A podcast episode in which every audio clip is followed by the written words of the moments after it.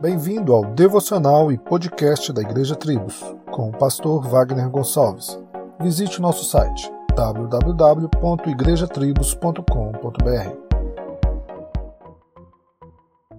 Não é porque ouvimos sobre Jesus na igreja, na internet, no rádio, entre amigos, e nem tampouco porque ficamos maravilhados com as bênçãos e milagres que quer dizer que somos salvos. Nos tempos de Jesus ocorria muito disso. Muitas pessoas viram milagres, multiplicação de pães, mortos serem ressuscitados, mas não eram suas ovelhas. Hoje em dia, esta palavra serve para mim e para todos que ouvem este devocional. Não se ache menor ou maior que o seu irmão. Hoje em dia, ouvimos sim sermões abençoados, contemplamos muitas bênçãos nas vidas das pessoas, mas talvez ainda sejamos dominados pelo pecado, pelos ídolos do nosso coração. E tudo isso porque não vivemos sob a perspectiva bíblica. Jesus disse: Se alguém me ama, guardará a minha palavra. Meu Pai o amará, nós viremos a ele e faremos nele morada. Como morada do Altíssimo e suas ovelhas, temos o dever e o privilégio de poder fugir da aparência do mal e buscar um verdadeiro relacionamento com Deus da palavra